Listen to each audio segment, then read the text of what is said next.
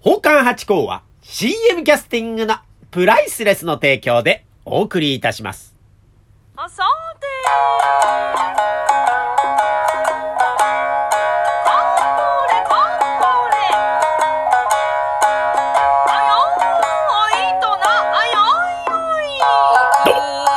松野屋八甲でございます。水金日の夕方6時は宝冠八甲よろしくお願いしますというところで、今週もやってまいりました。水曜日ということでね、いや、春爛漫。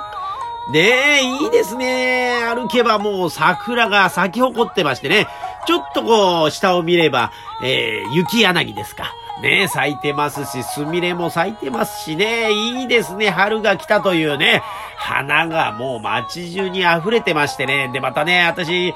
花の中でもやっぱ桜が一番好きなんですよね。この時期大好きなんですよ。もう今までね、幹だけだった、枝だけだったところでね、えー、こうずっとこう、つぼみを待ってて、いつ咲くんだ、いつ咲くんだで、やっと咲いてくれてね。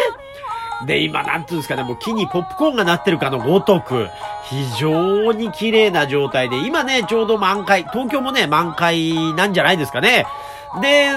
ね、2、3日もすると、こう、ハラハラと散ってくるというところで、この散ってる桜がまた好きでね、この桜の花びらの絨毯ができて、で、川を見れば花いかだってんですかね。川面にこう、桜の花びらが散ってってのが、まあ、あれが綺麗でね。いや、よく蜷川さんのね、芝居なんかでも、わーっとね、雪とか桜みたいなのを降らしたりとかって、ああいう景色一番やっぱり、綺麗だなぁと思ったりしてね、なんか散るからこそにってやつでしてね、やっぱ美しいですよね。で、これがまた一年中こう咲いてた、じゃあやっぱりここまで感動がないんですよね。待って待って咲いて、で、この短い期間でわーっとめでさせていただいて、ハラハラ散ってというこの姿が変わっていく、もう本当にまるで線香花火のような儚さがまたこの桜のいいところ。で、またね、桜酔いを飲んでみたり、桜餅を食べてみたり、ね、香りもね、実際に桜の花嗅ぎますと、そんなに香りが強い、えー、ものじゃないと思うんですけどね。でも、あの、食べ物とか、その桜味とかなってくると、ね、あの、わーっと柔らかい、甘い香りになりまして、あの匂いがまた好きでね。いやー、この時期食べてよし、見てよしという、この桜の時期最高でございまして、これ実はね、先日、えー京都にあの、寄せていただきましてね、嵐山さんに行きましたよ。ね、渡月橋というあの有名なとこで。いやーもう観光客の方も京都たくさんいらっしゃいましてね。うわーと思ってたら、これでも少ないんですよと。うん10分の3ぐらいですと。うーん、去年よりはもう戻ってきてますけども、やっぱりまだまだ少ないと。ええー、これで少ないんですか？なんて言ったら、やっぱ上野公園と同じようにね、やっぱぎゅうぎゅうで、えー見るみたいなことになるようでございますよ。で、また、あの、嵐山のところの川は、えー穏やかじゃないですか。だから、こう、船漕いでたりね、あの、千鳥ヶ淵のね、あの、皇居のとこで、えー漕いでますよ。あと、上野の忍ばずのね、公園でこう、船やってますけど、ああいう感じでね、えーなんつうの、湖のような感じで、本当に船が出てたり、まあ、船頭さんがこうね、やってくれたりってんでいいですよね。なんか東京のやっぱ隅田川のあの屋形船とはまた違ってね、窓もありませんし、その景色そのまんまダイレクトで見れて。いやー、素晴らしい景色でしたね。いや、京都も素晴らしかったですね。またお船も良かったですしね。いやいやいやいやいや、な中ですね、先日あのー落語会に行ってまいりました。まあ、落語会と言いましても、えー、プロの落語ではなくて素人落語というやつでしょうか。まあ、知り合いがね、えー、お一人出てたんで行ってまいりましてね。で、最近この落語芸術協会さんにお世話になり始めてから、やっぱプロの、えー、落語会とか寄せっていうのは見ちゃいけないですよということになって、しまいましたんで、本当に落語、なんかなかなか見れてなかった。袖でね、お聞かせていただくってことはまああったんですが、前から見るってことはなくてですね、非常に楽しみに行ってきたんですが、いや、レベルが高いんですよ、皆さん。で、もうね、毎週のようにこう、会を開いてらっしゃる方もいらっしゃって、これ何がプロで何がって感じもしちゃうぐらいもう本当にお上手でですね。で、久々に正面から見て、で、また寄せとかみたいに、その、大きくないんですよね。その、区民館とかの集会場の和室とかでやってるからですね、お客様がまあそうですね、いっぱい入って15人ぐらい。で、私行った時は12、3ぐらいでしたかね。えー、ポンポンとちょっと空席があるぐらいでもうほぼ満杯ということでやってましたけど、これがね、やっぱ和室、そうですね、6畳ぐらいのところで、えー、講座を作って、まあ十数人のお客様ということでやってるんです、非常に近いんですよね。まあ、ある種、なんか、お座敷よりも近いみたいな感じ。人数は、もう6畳ぐらいのところにぎゅうぎゅうですから、お座敷ってところはまあ6畳とかね、そういうお部屋もあるんですが、そういうとこでもまあ、2人、3人ぐらいで、えー、座って召し上がっていただいて芸してというところなんで、いやいや、急にこうね、近いとこでみちみちで見てましてね、驚きました。で、またその、ちゃんとした失礼じゃないんですよ、講座もね。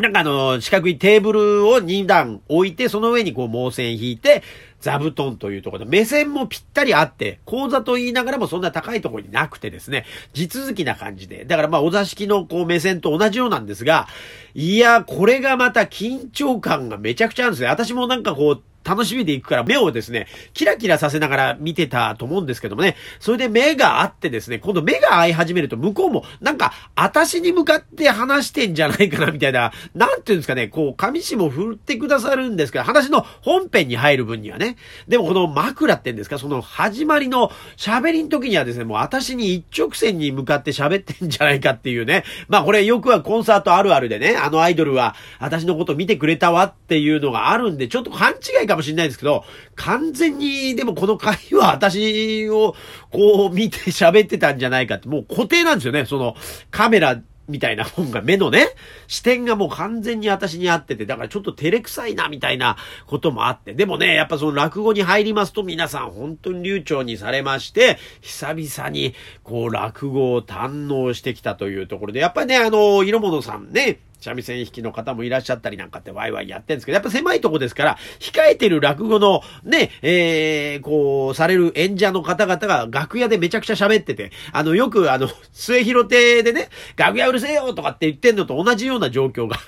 もうあの、夢中で喋って、ってるんですよね。やっぱ講座でね。そのメインの方は自分の時間です。そこの後ろでね、こうやるからサラウンドみたいになって、後ろの声のが逆に聞こえちゃったりして。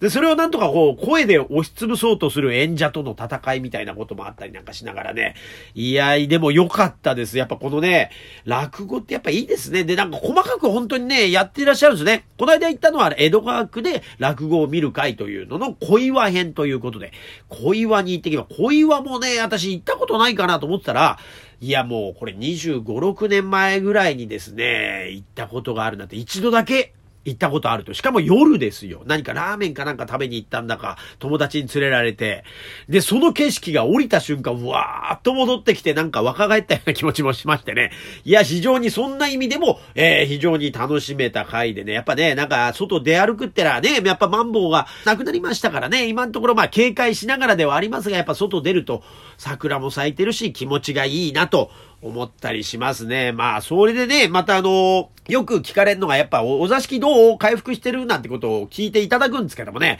いや、まだ回復、まあ、売れっ子の方、まあね、えー、もちろんもう回復されてというか、もうむしろコロナの時だって関係ないよというようなぐらい売れてらっしゃる方多いんですがね、王冠の中でも。私なんかったらまだまだ駆け出しでございますから、えー、もろに影響を受けながらやってるというところでございますから、まだまだ、その、戻ってきてる感というか、元々が少ないから戻ってんのか戻ってないんだかよくわからないんですけどもね。えー、それで、またね、お姉さんがこう、かけてくださって、えー、行ってまいりましたが、この間、まあ、久々にダダ滑りしましたね。いやいやいやいや、恐ろしく滑りました。お姉さんなんかもだんだんこう、ちゃちゃが入りましてね。あ、ハチ公さん手が震えてますよ、なんて。あの、そんなことで、そのぐらい不安な空気の中でやってきたという。やっぱね、でも、こういうあ感じがありますと、やっぱ次もっと強くなろうという、やっぱ気持ちになりますから、やっとまたちょっと成長できるきっかけになったのかなと思ってね。やっぱでもお座敷っていうのは、ああ、行くと楽しいなと。ちょっと反省点の多いお座敷でございましたが、いや、本当にお座敷って面白いとこなんで、ぜひぜひね、えー、聞いてくださってる皆さんも、おお時間とね、あれば、ぜひぜひいらしてくだされば嬉しいなと思っておりますというところで今週はこの辺でありがとうございました。